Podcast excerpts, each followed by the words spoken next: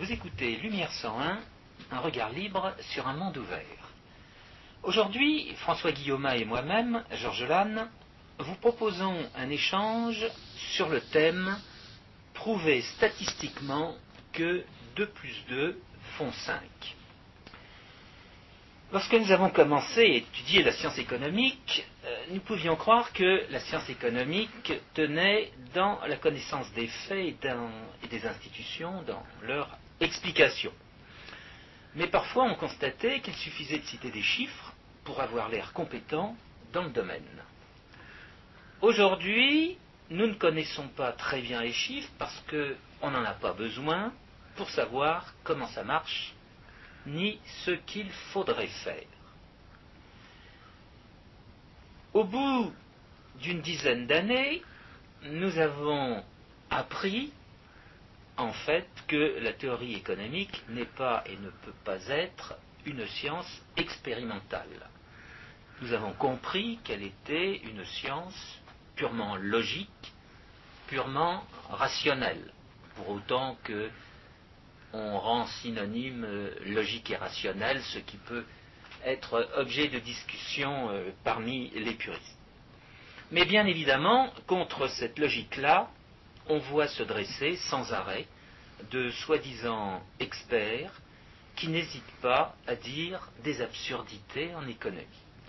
Pire encore, ils en arrivent à prétendre réfuter des propositions logiques, rationnelles, au nom d'une prétendue observation, au nom de chiffres, au nom de statistiques. Alors c'est ça qu'on a décidé d'appeler euh, je prouve statistiquement que 2 plus 2 font 5. Il y a dans la grande bibliothèque de la sophistique étatiste, il y a toute une aile, je devrais dire tout un bâtiment qui est réservé au principe je prouve statistiquement que 2 et 2 font 5. L'absurdité du socialisme a été prouvée dès, son, dès, le départ, dès qu'on l'a inventé dans les années 1900, 1830. Et euh, réponse euh, standard du socialisme, ça a été d'opposer une prétendue expérience à la logique qui démontrait l'absurdité de ce socialisme-là. Et euh, depuis, on a construit d'immenses bâtiments bourré de statistiques prétendant prouver des choses dont on sait a priori qu'elles sont, euh, sont absurdes. on peut donner un certain nombre d'exemples. Alors on se limitera à trois exemples. Le, premier, c'est le porte sur le raisonnement le plus simple qui existe en théorie économique, qui est, le pontosane pour les économistes, qui est le raisonnement euh, démontrant l'absurdité et le caractère essentiellement destructeur du protectionnisme qui est un raisonnement comptable, aussi vrai que 2 et 2 font 4, justement, et aussi vrai que 2 et 2 font 4 parce que ça n'est qu'une conséquence du fait que 2 et 2 font 4. Ça consiste à employer des statistiques d'emploi ou d'activité industrielle pour soi-disant réfuter les thèses libre-échangistes et de les, euh, de les vitupérer comme autant de, de comme un dogmatisme religieux, euh, simplement parce que les gens qui ont véritablement compris cette démonstration ne peuvent pas renoncer à croire que 2 et 2 font 4, du moins dans un contexte où la vérité a, un intérêt quelconque. La, démonstration libre-échangiste prouve euh, de la manière la plus simple que le protectionnisme, en interdisant les échanges avec l'étranger, interdit à des gens d'acheter moins cher ce qu'ils pourraient d'acheter ce qu'ils sont obligés d'acheter plus cher euh, sur le territoire national, en conséquence de quoi l'ensemble des résidents est obligé d'acheter plus cher s'il pourrait acheter moins cher ailleurs, et l'effet comptable du protectionnisme, c'est donc d'appauvrir l'ensemble du pays, toutes choses égales par ailleurs, de manière immédiate, automatique, certaine et universellement vraie. un complément un peu plus compliqué de cette, sophistique protectionniste concerne une, confusion entre les effets euh, de l'incertitude et, les effets de ce qu'on pourrait appeler l'ajustement aux conditions euh, connues à un moment donné, euh, et, ce sophisme consiste à attribuer au,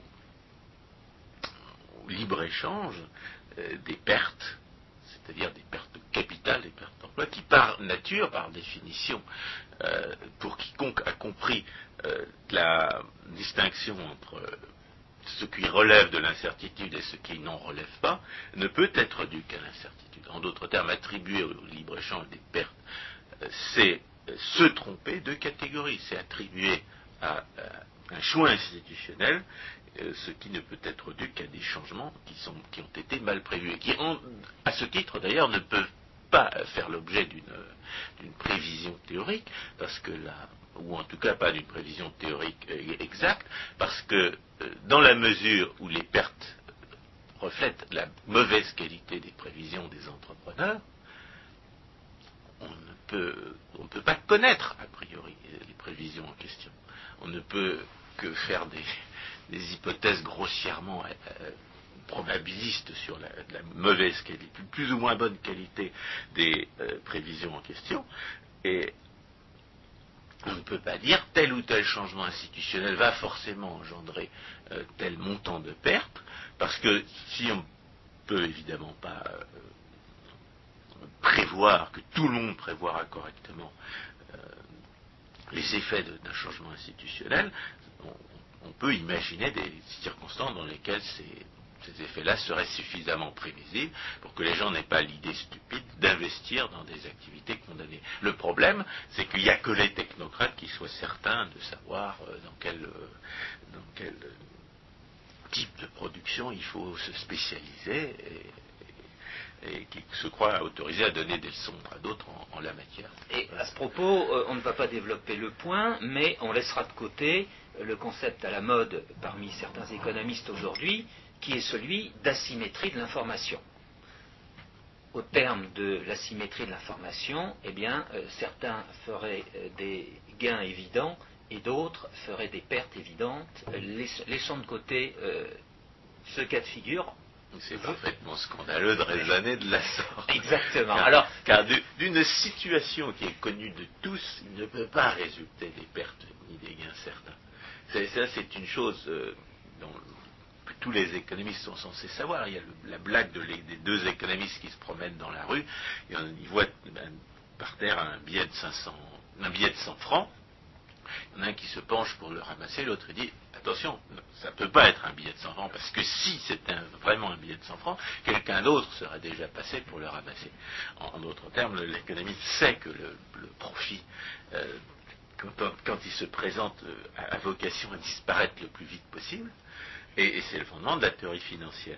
Alors venons au deuxième exemple, celui de l'inflation. Parce que, parce que certains, euh, notamment Georges Lannes, a connu de soi-disant économistes qui, qui prétendaient expliquer l'inflation en se ruant sur des statistiques de prix, au lieu d'essayer de réfléchir à ce qu'on pouvait savoir au a priori euh, sur, sur le phénomène, et notamment ce que les autres avaient écrit euh, sur la question depuis le Moyen Âge.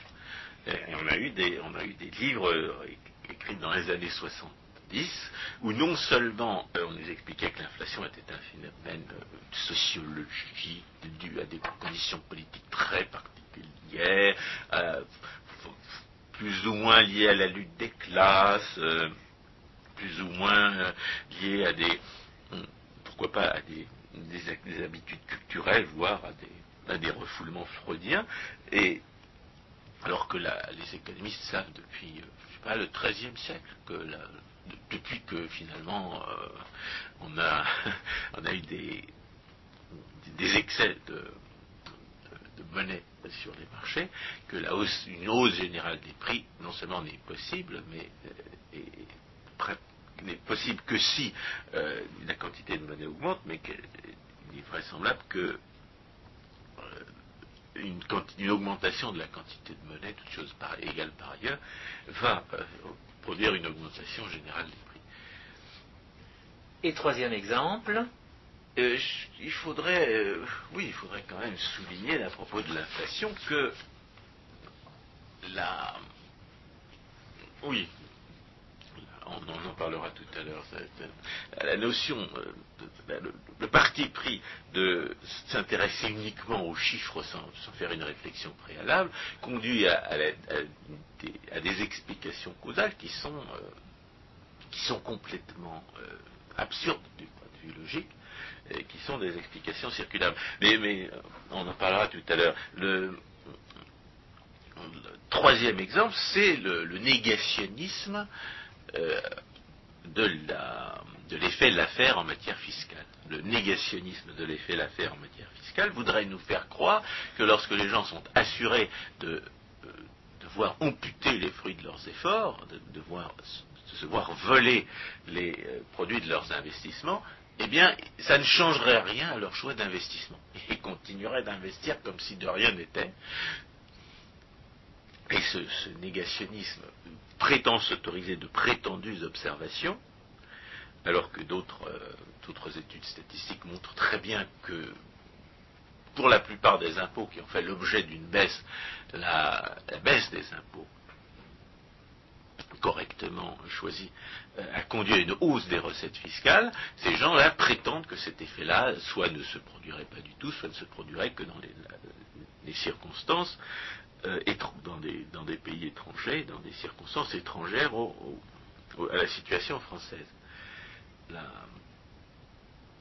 L'exemple de ce négationnisme est d'ailleurs associé euh, en, l'espèce à une, une, fausse déduction, à ce que les, euh, logiciens appellent un non sequitur, qui prétend déduire d'une observation, d'une prétendue observation des statistiques d'inégalité sociale, euh, la prescription politique qui qui pousserait, qui inviterait à, redistribuer, c'est-à-dire en l'espèce à voler les riches, soi-disant au profit des pauvres.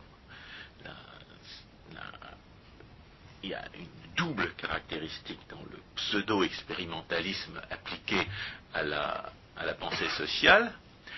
La première caractéristique, ça consiste à nier euh, à prétendre réfuter au moyen de statistiques des propositions qui sont logiquement vraies en théorie économique, et la deuxième consiste à invoquer des statistiques pour, sans que le lien logique puisse en aucune manière être établi, mais c'est vrai aussi dans le premier cas, euh, prétendre en déduire des prescriptions de politique économique et sociale qui, logiquement, n'en découlent pas et ne peuvent pas en découler.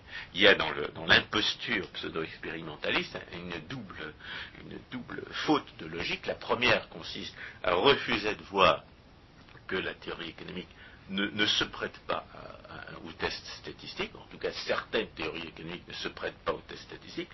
L'exemple le plus simple qu'on a donné, c'est la, euh, c'est le libre-échange, puisque c'est une question de, simple euh, algèbre, à la portée d'un élève de cinquième et complètement indépendant de l'observation.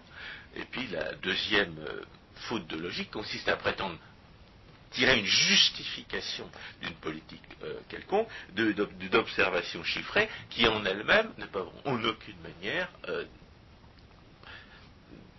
conduire à d'autres conclusions que descriptives, c'est-à-dire elles ne peuvent que décrire une certaine réalité, et encore, quand on parle de, statistiques d'inégalité, en général on ne tient pas compte du fait que si, la distribution statistique des revenus euh, peut rester la même, voire euh, devenir plus inégale au cours du temps, ça ne veut pas dire que ce sont les mêmes personnes qui sont en cause. C'est-à-dire que les gens peuvent très bien être statistiquement euh, parmi les pauvres à un certain moment et, s'enrichir réellement euh, au cours du temps. ils seront remplacés par d'autres, mais le, statisticien qui ne, réfléchit pas, et le statisticien qui ne réfléchit pas est l'objet de notre étude, euh, on déduira que ce sont toujours les mêmes qui sont restés, qui sont restés pauvres. Alors, pour terminer ce, préambule un petit peu plus long que d'habitude, on dira que tous les, charlatans euh, euh, à quoi nous venons de faire allusion euh, ont des points communs. Ils emploient des chiffres pour soi-disant prouver des propositions dont le raisonnement logique, le bon sens systématique établissent évidemment l'absurdité, ou alors, ce qui est logiquement équivalent, ils méconnaissent des vérités essentielles qui sont aussi vraies que 2 et 2 font 4, et pour les mêmes raisons, dont le fait qu'elles en sont euh, parfois déduites. Et ce, bref résumé est celui de la question que nous allons maintenant développer euh, en trois points euh, je dirais, argumentée, à savoir que 2 et 2 ferait 5. Alors les trois, lignes directrices sont les suivantes.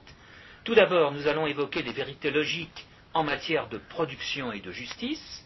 Ensuite, nous allons évoquer les formes du charlatanisme pseudo-expérimentaliste en économie.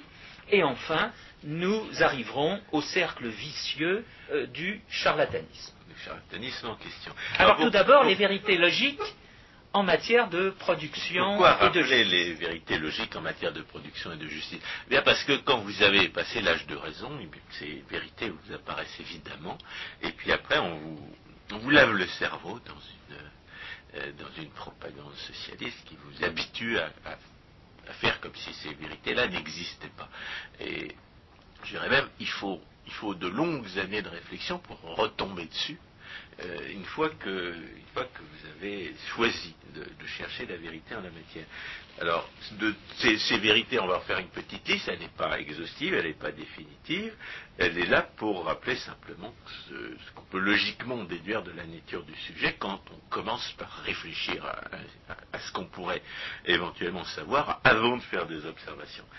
Euh, alors, euh, il n'est pas sûr d'ailleurs qu'une fois qu'on les aura euh, exposés, tout le monde les, comprenne ou, sache en tirer les conséquences. C'est pour ça qu'il euh, peut inviter les gens qui ne les auraient pas comprises, ou même qu'elles choqueraient, ou qui n'en tireraient pas, en tout cas qui n'en tireraient pas forcément toutes les conséquences, à, les garder à l'esprit pour le jour où ils auront euh, découvert, où ils auront compris euh, que, ces vérités-là sont,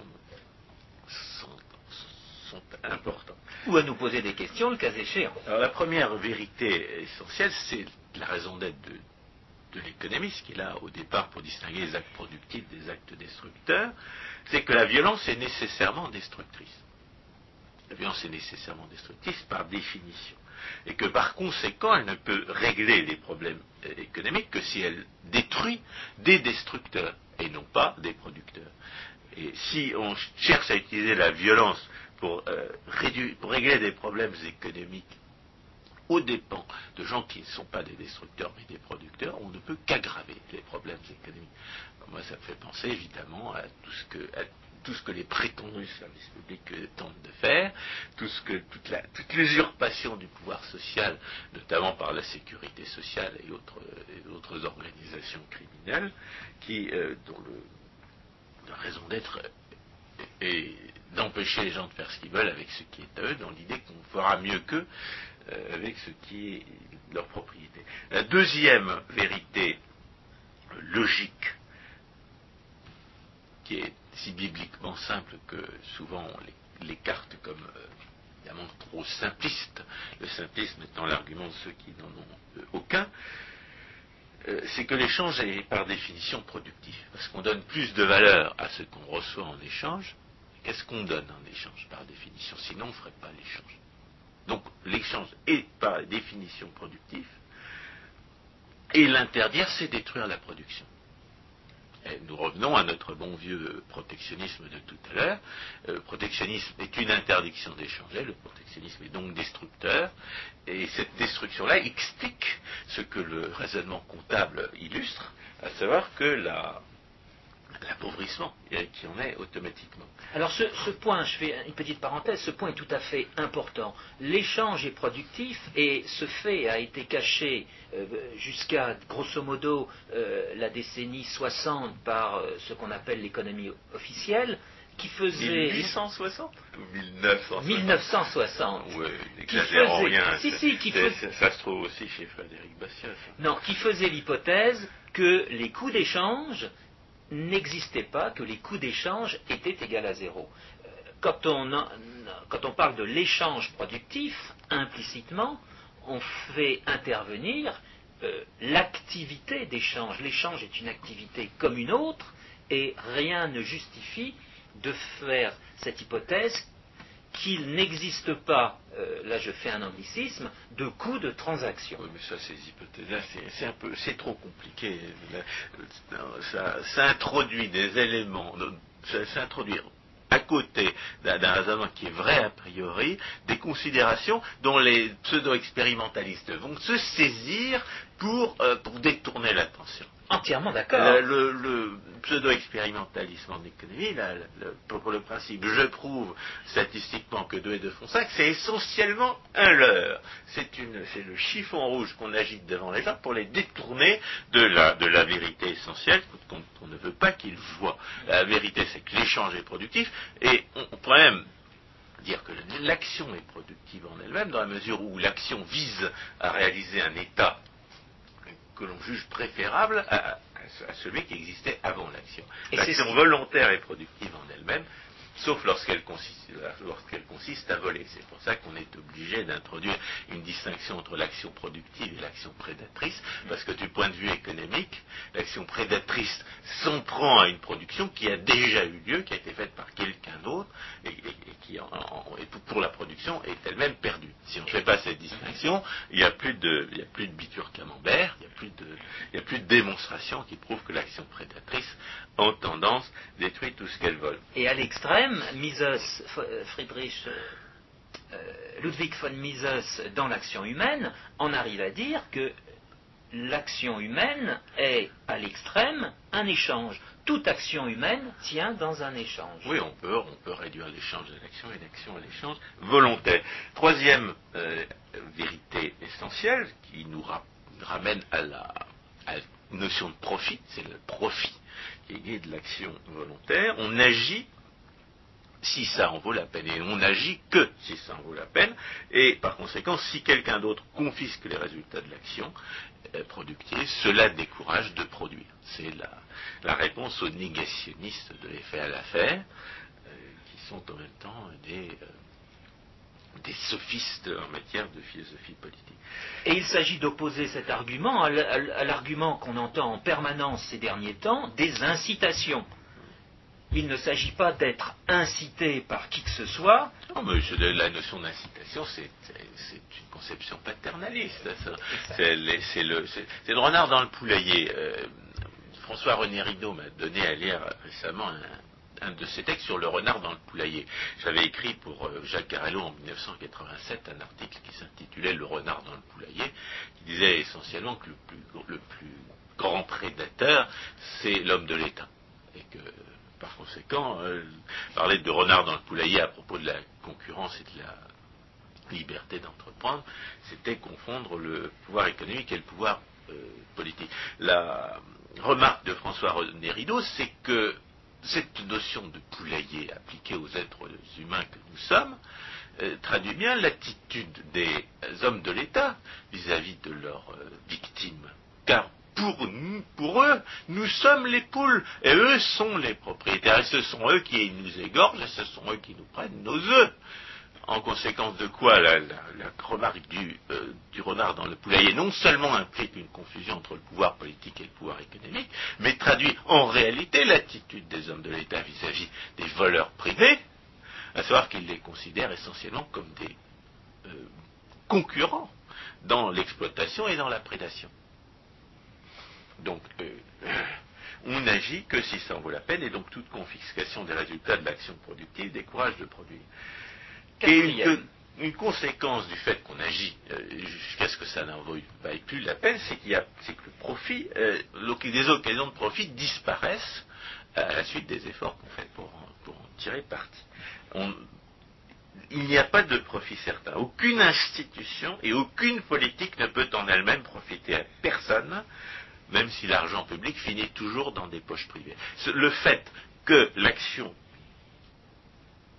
étatique, que la politique économique et sociale ne peut en elle-même profiter à personne, c'est une des choses les moins comprises des gens qui ont le, n'ont pas compris cette distinction dont on parlait tout à l'heure des effets qui résultent de l'incertitude et des effets, des effets qui ne résultent pas de l'incertitude. Un choix institutionnel doit faire abstraction de l'incertitude. Ce que ne comprennent pas notamment les, gens qui veulent faire des modèles, les ingénieurs qui veulent faire des modèles pour reproduire plus ou moins approximativement le fonctionnement de la société, c'est que le raisonnement dit de statique comparative, qui consiste à, comparer une situation où telle institution prévaut et une situation où telle autre institution a, été euh, mise en place euh, à la place de la première, ce raisonnement de statique comparative n'est pas une simplification, ce n'est pas, une, étude préalable à, la construction d'un modèle plus réaliste, c'est une abstraction nécessaire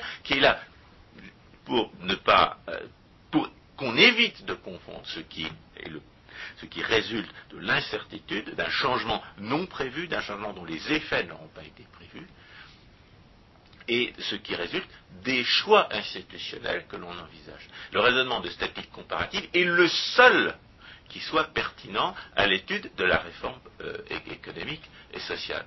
Euh, les questions d'incertitude, comme je l'ai dit tout à l'heure, dépendent de la qualité des prévisions. Il y a des gens qui vont profiter d'un changement institutionnel, il y a d'autres qui vont, qui vont subir des pertes à la suite de ce changement institutionnel, mais cela relève strictement d'un raisonnement sur l'incertitude, ça ne, dépend pas du choix institutionnel particulier qui est en cause. Et une, autre conséquence, c'est ce qu'on écrit plus généralement par la loi de Bitur-Camembert, c'est que la, euh, la politique économique, la politique de redistribution, car la politique économique est toujours une politique de redistribution, l'argent public finit toujours dans des poches privées, ces politiques économiques en elle-même ne profite à personne. C'est une des choses les plus difficiles à comprendre pour ceux qui ne savent pas raisonner sur l'incertitude, parce qu'il semble qu'il faille savoir raisonner sur l'incertitude pour comprendre ce qui n'en relève pas. Alors, cinquième, euh, cinquième vérité,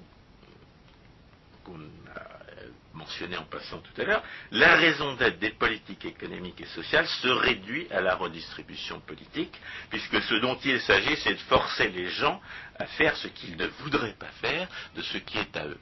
Et ce qui est équivalent, de leur interdire de faire ce qu'ils voudraient faire avec ce qui est à eux. le but de toute politique économique et sociale, c'est l'usurpation du pouvoir des propriétaires. C'est de décider à la place des propriétaires de ce qu'on va faire de ce qui est de ce qui appartient à ces propriétaires. Il s'agit donc de redistribution politique. Il s'agit de mettre en cause la propriété et il s'agit d'en disposer à la place des propriétaires. Et comme euh, la, propriété naît naturellement de la production, la politique économique et sociale est toujours une redistribution, en ce sens qu'elle s'en prend toujours aux producteurs. On ne vole jamais que des producteurs car ce n'est pas voler que voler un voleur, et il, faut, bien que la richesse ait été produite pour qu'on puisse la voler. C'est ce qu'on disait la, fois précédente, quand on disait que pour qu'il y ait une sécurité sociale, il faut qu'il y ait une non-sécurité sociale. Pour qu'il y ait un système communiste euh, obscurantiste et violent, il faut des esclaves pour en supporter le poids. S'il n'y a pas les esclaves, si les, esclaves se, se, dérobent, ou s'ils ne produisent plus assez parce qu'on les a ruinés, il n'y a, plus de, système communiste euh, obscurantiste et violent. Sixième vérité euh, logique que les économistes euh, ont, pour devoir de découvrir et de faire connaître, c'est que la redistribution politique consiste en ce que les puissants volent les faibles la, propriété du producteur étant naturellement première, la, et la redistribution politique consistant en ce que euh, les puissances s'imposent aux faibles, par définition, il s'ensuit que la redistribution politique vole des producteurs et donne le butin de ce vol à des prédateurs. Et qu'il n'y ait pas d'ambiguïté sur le mot producteur. Euh, il ne faut pas assimiler producteur et entreprise, producteur et firme. Euh, tout à l'heure. Ce sont des individus. Oui, c'est ça. Ce sont des individus propriétaires. François Guillaume a évoqué la sécurité sociale. Le producteur qui est, comment dire, meurtri par les cotisations de sécurité sociale, c'est l'employé, c'est le travailleur, c'est le producteur de services de travail. Donc la redistribution politique consiste dans le pillage des faibles par les puissants et ce pillage des faibles par les puissants s'accompagne d'une négation de leur capacité rationnelle. Car si je, si moi, homme de l'État, je prétends imposer ma volonté au producteur, à le forcer à faire ce que je veux avec ce qui est à lui, je nie sa rationalité. Je méconnais systématiquement les raisons qu'il avait d'en faire un autre usage que celui que je veux lui imposer. Donc, je le traite comme un animal, je le traite comme une bête de somme, Et dans le pire des cas, je traite comme un caillou, comme une matière première. C'est c'est le vocabulaire de Rand là qui est en cause. troisième, septième. septième vérité qui appartient à elle à l'ordre de la philosophie politique, c'est que voler, euh, c'est-à-dire s'emparer du bien d'autrui sans son consentement, est la définition même de l'injustice. Euh, parce que vous avez toutes sortes de gens qui nous expliquent que la justice consiste à voler. Ils appellent ça la justice sociale. La justice sociale, vous pouvez, la, sortir de toutes sortes, de discours de rationalisation, toutes sortes de discours euh, de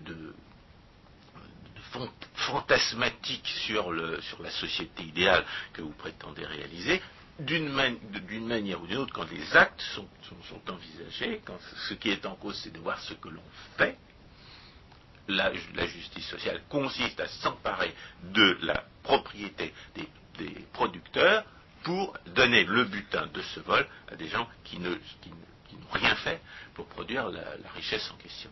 En d'autres termes, la prétendue justice sociale est par définition injuste. Parce que, parce que le vol est par définition injuste. Euh, on s'en veut d'avoir à le rappeler, mais euh, les gens à qui on a appris euh, quand ils étaient petits que c'était très mal de voler, les gens qui enseignent à leurs propres enfants que c'est très mal de voler, quand ils se rêvent en homme de l'État, quand ils ont eu le cerveau lavé par des années de prétendue éducation nationale, s'imaginent que ce n'est pas voler que voler quand on est un homme de l'État. Il n'y a aucune raison à cela. Voler, c'est s'emparer du bien d'autrui sans son consentement, voler est injuste. Huitième euh, affirmation logiquement vraie qui appartient à la philosophie politique et euh, que, évidemment, tous les discours euh, publics qu'on peut entendre méconnaissent complètement, c'est qu'un acte ne peut pas être à la fois juste et injuste. sans arrêt, vous entendez chez des soi-disant philosophes politiques, euh, et a fortiori chez des journalistes, des gens qui, qui admettent simultanément une conception de la, de la justice fondée sur l'interdiction de voler et une conception de la justice fondée sur la prétendue justice sociale et la prétendue solidarité qui implique le pillage des faibles par les puissants. Or, une définition de la justice qui est incohérente, elle n'existe pas. Si, vous pouvez croire à la fois qu'il est juste et injuste de voler, eh bien, eh bien vous n'avez pas de définition de la justice. Ou alors vous avez une définition dite positiviste à la Hans Kelsen et qui consiste à dire que tout ce que les hommes de l'État font, ou, autorisent est par définition juste, et que tout ce que les hommes de l'État euh, euh, interdisent euh, ou ce dont ils s'abstiennent est, par définition injuste. Mais la question, ça, n'est que repousser la poussière sous le tapis La question se posera de savoir pourquoi les hommes de l'État ont cette, cette situation moralement supérieure, pourquoi ils sont des Übermenschen légaux et, nous des Untermenschen légaux. Et à cette, euh, question-là, les, positivistes juridiques n'ont pas de réponse gens qui se soucient justement de la logique, pour qu'ils deux et deux font être en toutes circonstances, eh bien ils vont continuer à poser la question de savoir pourquoi il faudrait que les hommes de l'État euh, eh échappent à une définition commune de la morale sociale naturelle, la définition commune de la morale sociale naturelle, et, pourquoi il faudrait qu'ils échappent au jugement moral qui, condamne le vol et, tout ce qui s'ensuit. J'avais parlé à une autre occasion des idolâtres du chapeau, puisque il semble que les gens qui donnent automatiquement raison aux hommes de l'État euh, croient qu'il suffit de porter sur la tête un chapeau où il y a marqué homme de l'État pour, euh, eh que les actes qui sont en eux-mêmes criminels cessent de, l'être et, deviennent une forme de justice supérieure. Vous n'êtes pas obligé de croire au chapeau magique, et nous, euh, et les gens qui pensent que deux et deux font toujours quatre ne croient pas au chapeau magique. Alors, euh, neuvième vérité. Neuvième, vérité euh, qu'on objectera avec Hayek au tenant de la prétendue justice sociale, c'est qu'une situation injuste ne peut pas être le résultat d'actes justes et réciproquement. C'est-à-dire qu'une situation juste ne peut pas être le résultat d'actes injustes. si vous, vous n'arrivez pas à faire le lien entre la justice des actes et la justice des situations, ou si vous prétendez qu'une situation où personne n'a cherché à voler personne, et où personne n'a effectivement volé ni trompé personne, et une injustice quelconque, vous, êtes dans la contradiction, c'est-à-dire dans l'erreur. Et, réciproquement, si vous croyez réaliser une situation juste en, volant les autres, c'est-à-dire en commettant des actes que l'opinion et la morale commune considèrent comme euh, délictueux ou criminels, eh bien, vous êtes aussi dans la contradiction, c'est-à-dire dans l'erreur. Et ce sur quoi nous cherchons à insister ici aujourd'hui, c'est que la contradiction est la preuve absolue d'une erreur que 2 et 2 font toujours 4, et que ce n'est pas, ce n'est pas les chiffons rouges qu'on agite autour de nous qui changeront quoi que ce soit au fait que 2 et 2 font 4, et qu'une situation injuste ne peut pas être le résultat d'actes justes, qu'une situation juste ne peut pas naître d'actes injustes. Enfin, Dixième pour, vérité. Pour répondre aux négationnistes de l'effet de l'affaire qui euh, prétendaient que les, les différences de revenus statistiquement observées justifieraient la persécution des riches, qui d'ailleurs est un procédé d'illusion fiscale, la persécution ostensible et corruptrice, qui est destinée à la fois à camoufler les, impôts qu'on inflige aux pauvres et à faire croire aux, récipiendaires, aux receleurs des prétendus services publics et autres prestations sociales que, euh, ce qu'ils reçoivent euh, serait volé à d'autres. Donc, dixième vérité, la science ne peut décrire que ce qui est. Ce qui permet de juger les politiques, quelles qu'elles soient, et, donc les politiques économiques et sociales, c'est la philosophie morale, et en son sein la philosophie politique. C'est une des, vérités que, nous avons peut-être mis le plus de temps à, découvrir, parce que euh, ne cesse justement de nous accabler de chiffres pour essayer de nous faire croire que la, la réalité sociale euh, empiriquement constatée justifierait automatiquement telle ou telle politique. Il y a même il y a toute une tradition, euh, qu'on appeler technocratique, et qui consiste à, dire le philosophie politique s'est dépassée, euh, ce qu'il faut, c'est régler les problèmes, soyons pragmatiques, résolvons, soyons efficaces, et vous voyez bien que telle ou telle politique est nécessaire parce que parce qu'il faut euh, aboutir à tel ou tel résultat. la philosophie politique euh, demeure la seule euh, discipline intellectuelle qui permette de dire si un acte est justifié ou si un acte n'est pas justifié, et elle seule permet de juger les politiques économiques. C'est-à-dire lorsqu'on vous, accable de chiffres pour vous dire vous voyez bien qu'il faut faire telle ou telle politique, la,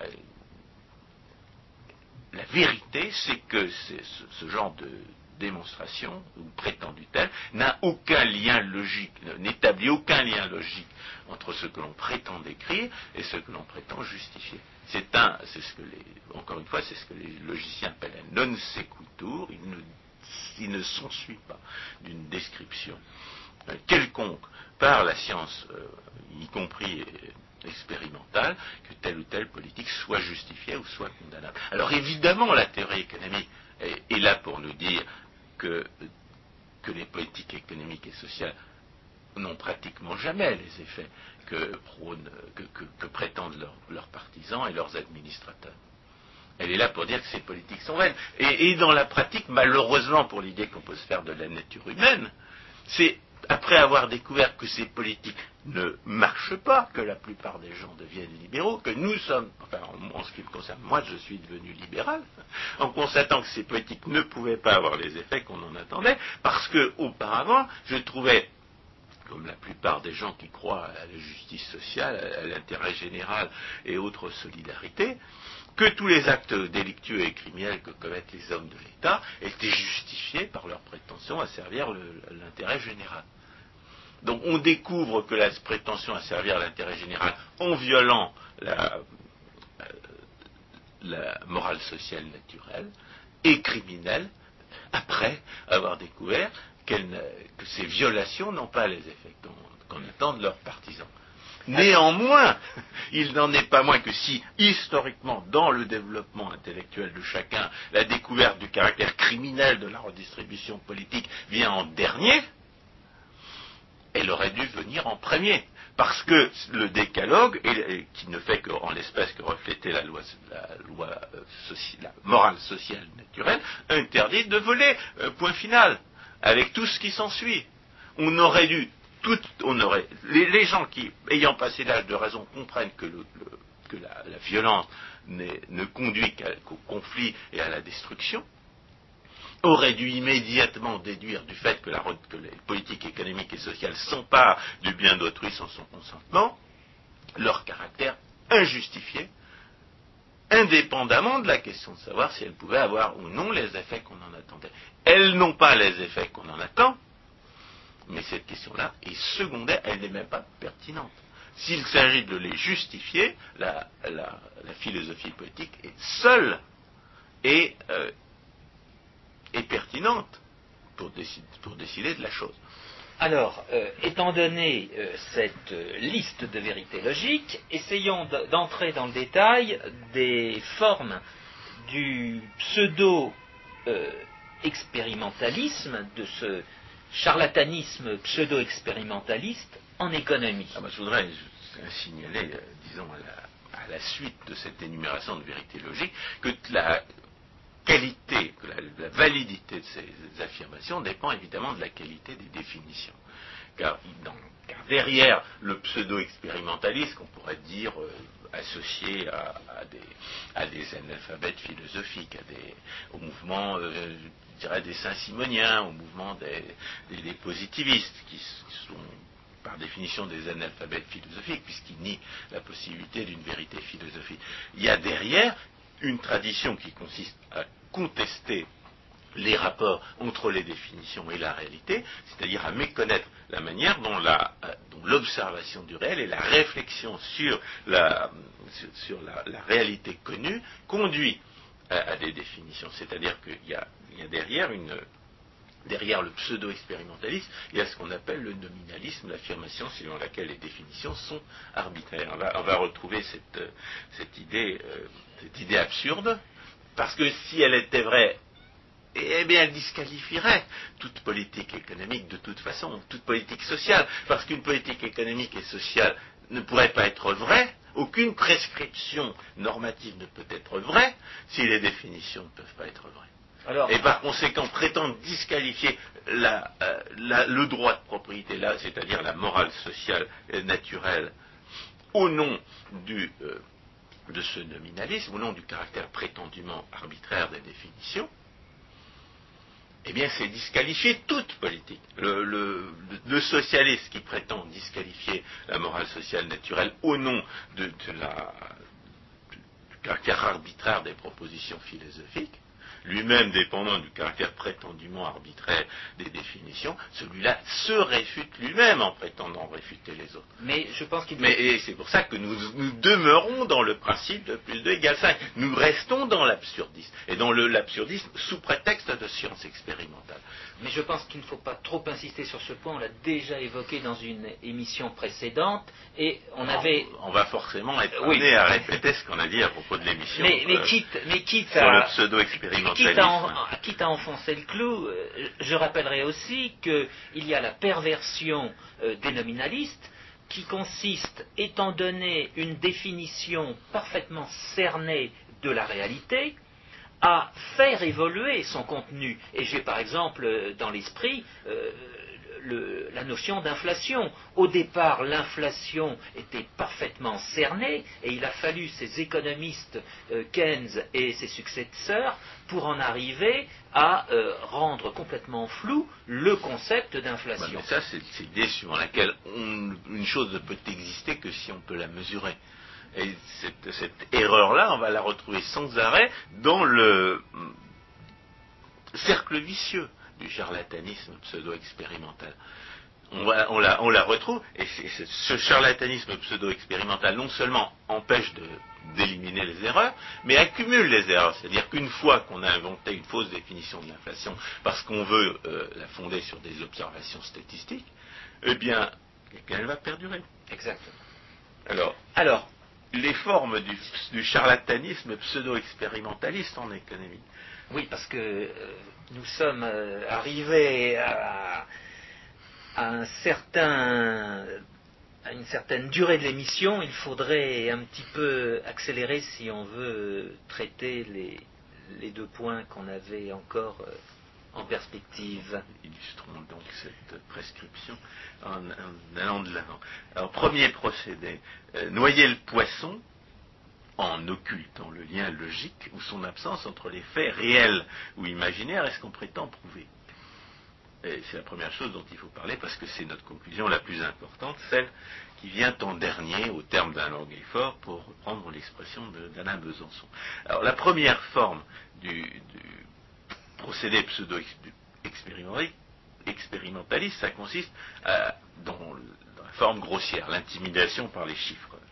Euh, y a des, charlatans euh, qui ont été, euh, qui ont connu une une sorte d'initiation à la science économique quand ils étaient en première année de leurs études et qui s'imaginent, comme nous le faisions au même niveau de, connaissance, qu'il suffit de citer des chiffres pour connaître les, réalités.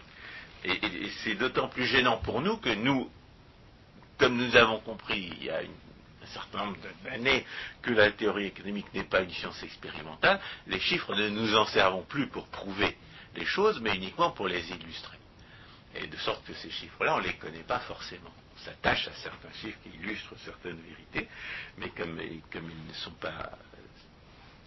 Ils ne prouvent rien en, eux-mêmes, et certainement pas euh, des justifications quelconques, nous avons. Euh, nous sommes un, petit peu désarmés quelquefois face à ces charlatans qui, nous avancent des chiffres.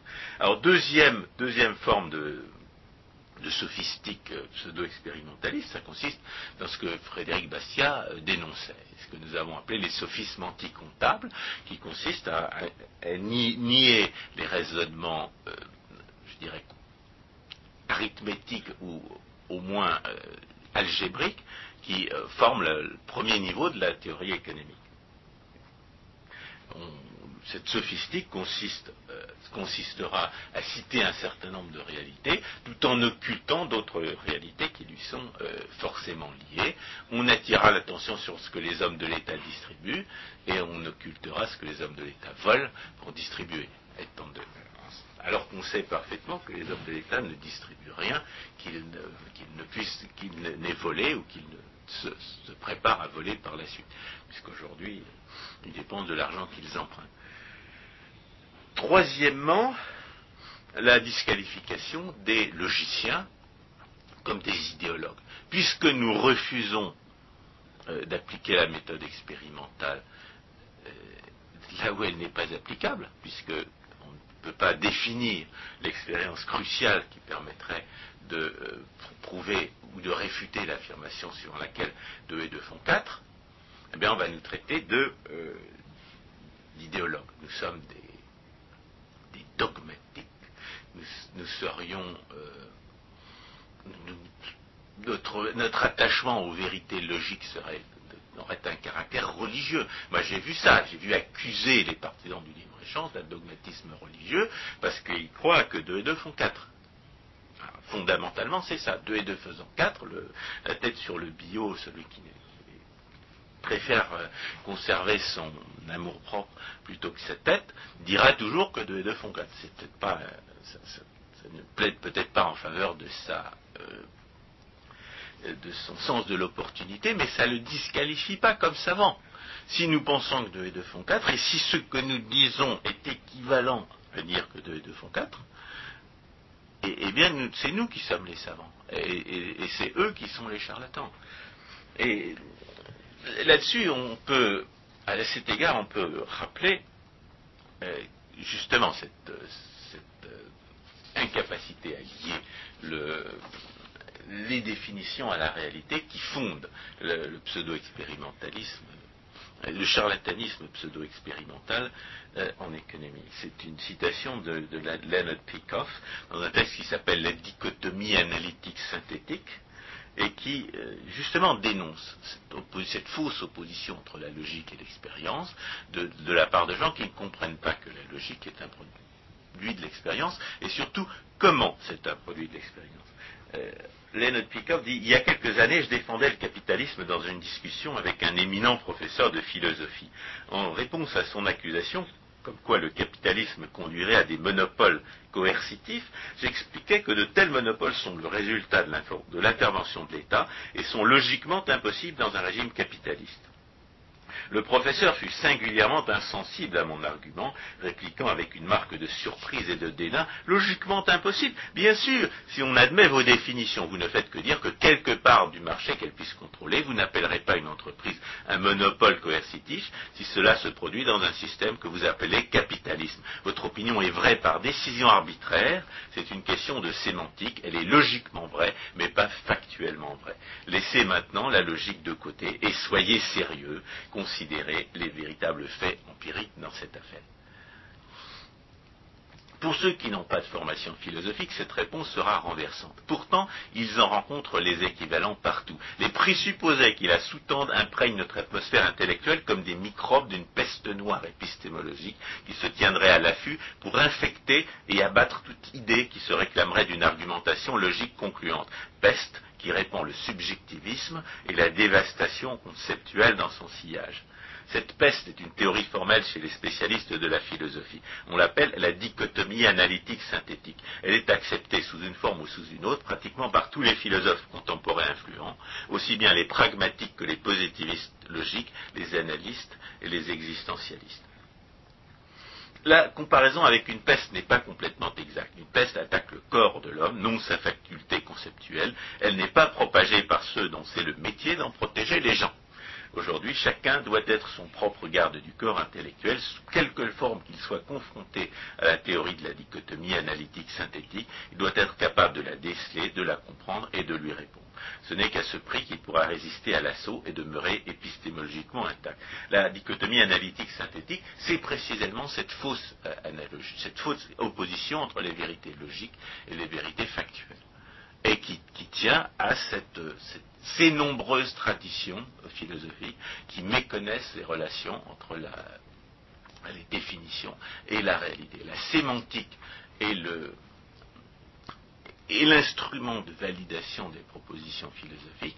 Et si vous ne comprenez pas que la sémantique est une discipline légitime, euh, et qu'elle a ses, disciplines, ses, exigences, l'interdépendance des concepts, et, ses, moyens de preuve, souvent méconnus, comme la contradiction pratique, dont on a déjà donné un exemple sous la dénomination de vol des concepts, eh, eh bien, on tombera dans le piège du je prouve statistiquement que 2 et 2 font 5.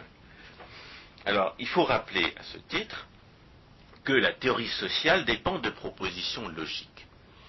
Premièrement, ces propositions, logiques sont nécessaires pour qu'elle ait un sens. On s'en veut par exemple d'avoir rappelé que les jugements de valeur sont des actes de la pensée.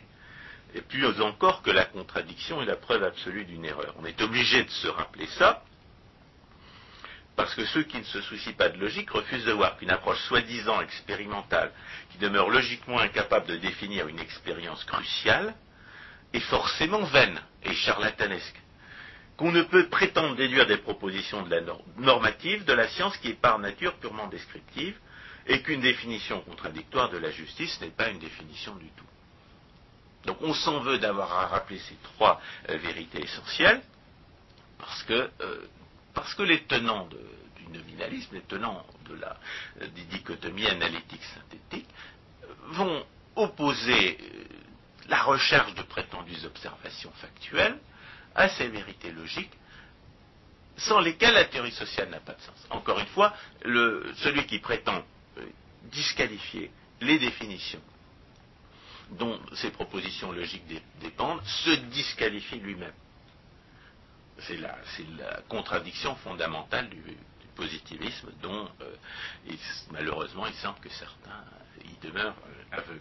Et, ce qu'il faut voir aussi, c'est que euh, la logique est attaquée par ce qu'on peut appeler la rhétorique. Et c'est là encore Frédéric Bastiat qui a beaucoup insisté sur ce point. Il faut appeler ça la sophistique. oui, parce qu'il y a une, une bonne rhétorique et une mauvaise rhétorique celle à laquelle je fais allusion, c'est la mauvaise rhétorique, qui va en particulier passer par euh, des définitions amendées par euh, des, des mots. Ce qu'on appelle les anticoncepts. Alors les définitions amendées, ça veut dire dénaturer le sens des mots pour, pour engendrer euh, des confusions que, la- que les définitions correctes, précisément, étaient là pour, euh, pour éviter. Lorsque, lorsque vous mettez dans le même sac, des- des- sous la même dénomination, des, réalités qui, ont un sens totalement différent, comme par exemple si vous mettez dans le même sac le pouvoir économique et le pouvoir euh, politique, eh vous allez attribuer à l'un les conséquences de l'autre, et vous ne saurez plus les distinguer. La théorie économique, comme toute euh, discipline logique, est là pour faire les distinctions nécessaires, et non pas pour les remplacer par des confusions. François, le temps, le temps nous presse. Il faudrait en arriver au, au troisième point euh, qu'on va illustrer rapidement et sur lequel euh, nous aurons l'occasion de revenir. euh, le cercle vicieux du charlatanisme. Non, non. Il y, a, il y a une autre, une autre caractéristique de la théorie sociale, c'est que elle dépend de propositions logiques qui prouvent logiquement que, celle-ci ne peut pas être expérimentale. Ça, on l'a vu à propos du pseudo-expérimentalisme en économie. La, science expérimentale repose, la théorie fo- fondée sur l'expérience repose sur l'hypothèse comme quoi les systèmes étudiés demeurent les mêmes d'une expérience à l'autre. Or là, on a affaire en théorie sociale à des êtres pensants qui ne cessent d'accumuler de l'information. Il n'y a donc jamais deux expériences identiques, et ce qu'on appelle les expériences, ce sont des événements singuliers historiques dont aucun ne peut confirmer ni réfuter les enseignements de l'autre. La seule théorie sociale que l'on puisse euh, faire dans ces conditions-là est déduite de la nature des relations entre l'homme et les produits de son action et de la nature des relations des, hommes entre eux. On ne peut pas la déduire de l'observation historique parce que l'observation historique ne se fait, fait jamais dans les mêmes conditions. Enfin, euh, on l'a aussi démontré, euh, la théorie sociale repose sur des présupposés qui impliquent une politique déterminée, dans la mesure où la discussion scientifique implique la politique du respect de la personne et des possessions de l'autre. L'argument du gros bâton depuis les Grecs est, disqualifié, comme euh, ce qu'on appelle argumentum ad baculum, et en conséquence de quoi, euh, quiconque emploie la violence contre les autres est automatiquement disqualifié comme savant. Et on, l'a vu à propos du socialisme, que c'est ce que le socialisme prétend faire, s'imposer par la force, s'imposer par la violence, et par conséquent euh, violer les conditions, euh, les conditions politiques de la, discussion scientifique. Alors, il y a deux, euh, deux explications à ces absurdités. Euh, il, y en a, même trois. Euh, le premier, c'est le cercle vicieux de l'incompétence philosophique. Dès lors que vous avez un préjugé expérimentaliste, dès lors que vous avez un préjugé contre, la philosophie, contre les définitions, vous, euh, eh n'apprenez pas à définir correctement les, les- les mots, vous n'arrivez pas, vous n'apprenez pas correctement identifier le rapport entre les propositions logiques et la réalité. Deuxième explication, le prestige de la science expérimentale. Euh, je suis en train de relire The Counter-Revolution of Science de Hayek, qui décrit l'effrayante armée de pseudo-expérimentalistes depuis la fin du XVIIIe siècle, qui, euh, donnent tous l'impression qu'ils vont révolutionner et, la science euh, politique et sociale, qui vont la remplacer par quelque chose qui enfin sera, sera scientifique, alors que euh, auparavant c'était de la, métaphysique, comme ils disent, et euh, le prestige de la science qui est derrière, de la science expérimentale, leur permet d'intimider leurs contradicteurs. Surtout s'ils emploient des chiffres et des, abracadab- des abracadabras mathématico-statistiques quand ils ne sont pas hasards, quand il s'agit d'intimider. Enfin, euh, très important du point de vue pratique aujourd'hui euh, que le socialisme est au pouvoir, l'alibi aux échecs des expériences socialistes. Le socialisme a toujours été démontré euh, absurde, il a toujours été démontré destructeur, mais le socialiste pouvait dire, pouvait disqualifier le raisonnement logique et prétendre faire des expériences. Et les expériences socialistes, en général, euh, ont donné des résultats catastrophiques. Mais l'avantage du préjugé pseudo-expérimentaliste, c'est qu'on peut toujours dire, dans le cadre des, euh, des prescriptions de la méthode expérimentale, qu'il y avait un élément qui a fait échouer l'expérience et qui ne disqualifie pas le socialisme en tant que tel. Ce sont les mauvaises récoltes de l'Union soviétique ou de la Corée du Nord. On peut, toujours, on peut toujours, dans une approche pseudo-expérimentaliste, invoquer un élément inconnu. Alors que si on veut bien admettre de raisonner logiquement, on se rend compte que, la destruction est inhérente au socialisme, parce que le socialisme, c'est le vol, parce que le socialisme, c'est la violence. Alors, dans ces, dans ces, dans ces dispositions d'esprit, ce qu'on va observer, c'est le cercle vicieux du charlatanisme. C'est-à-dire euh, ce qui se passe lorsque des statisticiens et des historiens font irruption dans une discipline euh, théorique qu'ils n'ont pas étudiée, euh, c'est-à-dire sans savoir quoi chercher, ni comment chercher, ni où, sans capacité logique, faute d'avoir appris à, raisonner dans ce domaine, et a fortiori, et lorsqu'ils ne reconnaissent pas la nécessité du raisonnement logique en la matière. cette disposition d'esprit est aggravée par le fait que non seulement ils n'ont pas appris euh, le raisonnement logique qui constitue, la théorie euh, économique et la philosophie politique, mais qu'ils arrivent armés de, euh, connaissances de type scientifique par, exemple la statistique ou l'économétrie, qu'ils ont apprises, et qu'ils ont bien apprises, mais qu'ils évidemment ne savent pas, ne savent pas appliquer au, domaine de l'action humaine. Ou la modélisation. Alors là, c'est le fin du fin, modélisation économétrique, qui va allier à la fois euh, des chiffres, des statistiques et des relations euh, de type euh, mathématique entre... Euh, le problème de l'observation statistique quand il s'agit de prouver une relation causale, c'est qu'une politique peut très bien euh, avoir des effets avant d'avoir été mise en œuvre, parce que les gens prévoient qu'elle va être mise en œuvre. Et dans ces cas-là, le fait que quel événement succède à tel autre ne prouve pas que le ne prouve pas que le second soit la cause du premier. Parce que, parce que cet événement, en réalité, a été, a été euh, prévu par les gens. Le, ce qu'on appelle les anticipations en économie euh, brouille considérablement l'observation. Et notamment en ce qui concerne euh, les impôts. Il y a un raisonnement qui dit en matière fiscale que les, que si, la, si les impôts ont une, peuvent ne pas avoir d'effet sur la production, c'est en raison de ce qu'on appelle l'effet de revenu.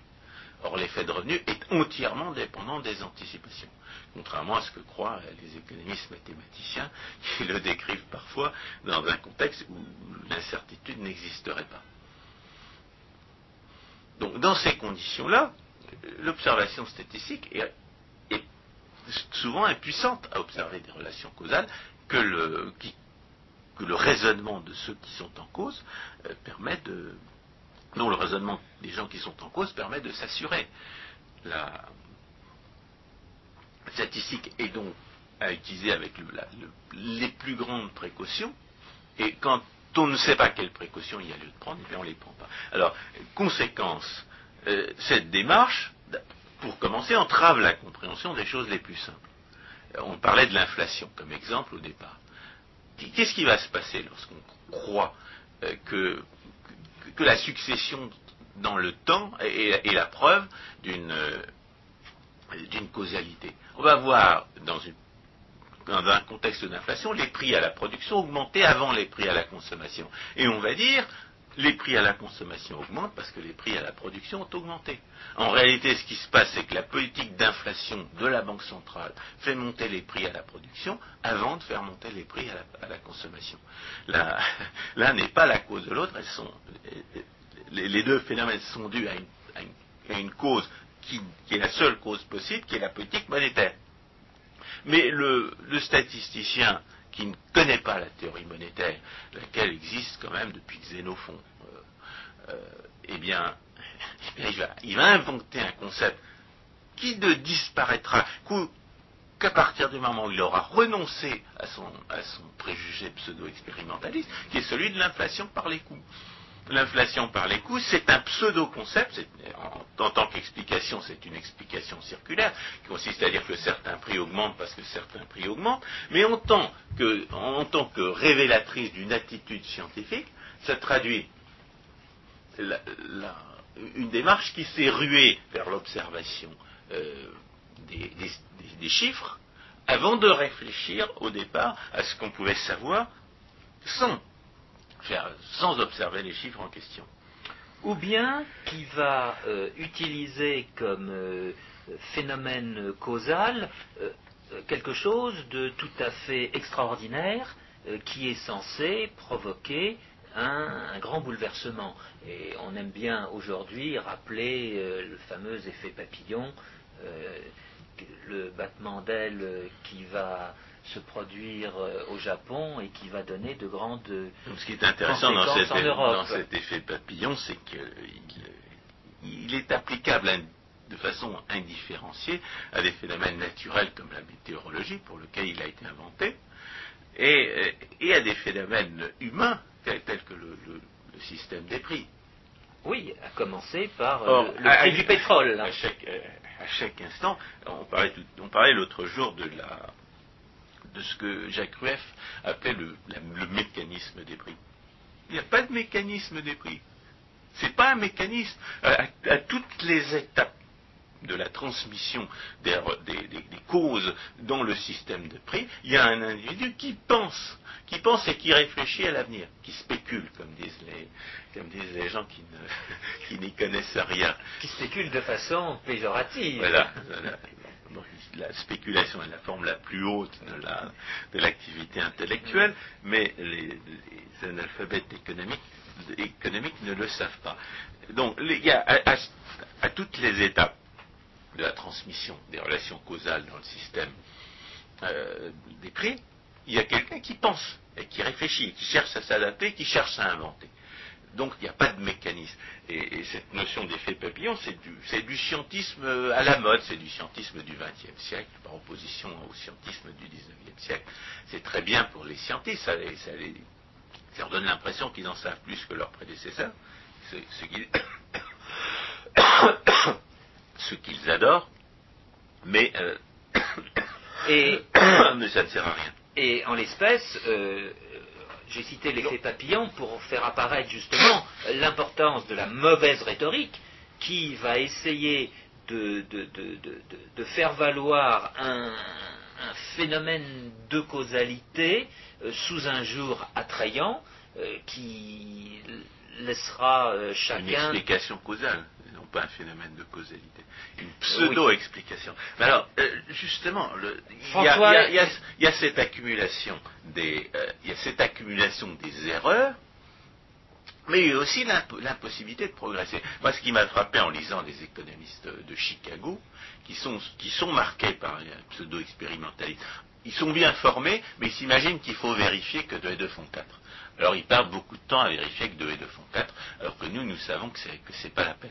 Et on, a toujours l'impression qu'ils sont en deçà dans donc dans leur conclusion, ils sont en deçà de, de ce qu'ils auraient pu découvrir s'ils avaient passé moins de temps à vérifier et plus de temps à réfléchir. Oui, mais c'est quand l'espèce, les économistes de Chicago dont parle François Guillaume, ce sont ceux qui ont euh, inventé ce qu'on appelle la théorie monétariste, Friedman et son école dans la décennie 50, euh, décennie 40. En ce qui concerne les droits de propriété, c'est la même chose. Oui, mais euh, ils ont toujours en ligne de mire... Il n'y a pas que la théorie monétaire. Non, je suis d'accord. il n'y a, pas, a pas que les statistiques agrégées qui soient en cause. Mais ils ont toujours en ligne de mire euh, des théories justement euh, irréalistes euh, qui se veulent logiques et ils essaient en utilisant les armes de ces théoriciens de prouver le contraire. Justement ces théoriciens qui démontrent statistiquement 2 plus 2 font 5, bah, eux essaient de prouver statistiquement que 2 font 4.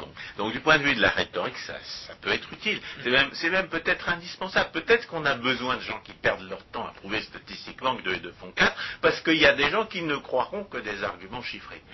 Euh, qui croiront jamais que 2 et 2 font 4 parce qu'on leur a dit que 2 et 2 faisaient 4 et ils croiront jamais que ça sert à rien de vérifier que 2 et 2 font 4 en, comptant les petits cailloux ou les bâtonnets. Donc du point de vue rhétorique, il y a une clientèle pour ce genre d'argumentaire-là. Mais pour ce qui est de faire progresser la science économique, on a toujours l'impression qu'ils sont bridés par, ces pertes de temps. Et alors, c'est comme ça qu'on en arrive à ne, qu'ils en arrivent à ne pas découvrir des, choses que nous avons euh, naturellement découvertes, comme la, la notion d'irresponsabilité institutionnelle appliquée à la production d'informations. Cette notion d'irresponsabilité institutionnelle, elle pourrait leur être familière, parce que finalement, c'est quand même un raisonnement à l'équilibre. Un raisonnement à, à l'équilibre appliqué à la production d'informations. On compare a priori l'intérêt qu'il y a à s'informer à l'enjeu de la décision à laquelle on est concrètement confronté. C'est donc quelque chose dont ils ont l'habitude. Mais ils ne le font pas parce que euh, c'est un raisonnement euh, parce, qu'ils perdent du temps à essayer de, formaliser mathématiquement et de vérifier euh, statistiquement des, des, vérités qui sont, qui sont nécessaires. Autre découverte qu'il est très difficile de leur faire comprendre après que nous les avons faites, c'est tout ce qui concerne la loi de Bitur-Camembert. Parce que pour découvrir la loi de Bitur-Camembert, il faut être capable à la fois de raisonner en termes d'équilibre et en termes d'incertitude. Car empiriquement, statistiquement, et je dirais même logiquement, parce que le, le politicien n'agit que s'il pense pouvoir en profiter, ce qu'on observe, c'est des gens qui profitent ou qui croient profiter de la redistribution politique. Et ce que nous disons, nous, avec Bitur Camembert, c'est que la redistribution politique, en tant que telle, ne profite à personne. Mais pour comprendre que la redistribution politique, en tant que telle, ne profite à personne, il faut un raisonnement comptable, c'est-à-dire un raisonnement a priori, qui consiste à dire, imaginons qu'au lieu de faire une carrière euh, d'homme de l'État, c'est-à-dire d'investir dans la prédation, l'homme de l'État ait choisi de devenir un producteur, de faire pousser des navets. Eh bien, rien ne prouve qu'il n'aurait pas, euh, qu'il pas produit ces navets. En d'autres termes, les navets qu'il n'a pas produits font partie des destructions qui sont dues à la redistribution politique, laquelle l'a engagé à faire une carrière de, de prédateur, de criminel. Ce raisonnement comptable-là, en outre, ne ne se traduit pas dans les statistiques. Les statistiques sont absolument pas faites pour montrer à quel point la redistribution politique est destructrice. Bien au contraire, les statistiques de produit national euh, comptent euh, la prétendue production des, hommes de l'État pour la charge, euh, au prix de la charge qu'elle inflige aux producteurs, alors qu'on sait, a priori, encore une fois, on sait par définition, que puisqu'il faut voler l'argent, les producteurs en question ne sont pas d'accord, ne, ne, ne n'évaluent pas les prétendus services en question au prix qu'on les force à payer. Donc on sait très bien que les statistiques en question, en, l'espèce, sont systématiquement mensongères. Elles surestiment forcément la production des hommes de l'État.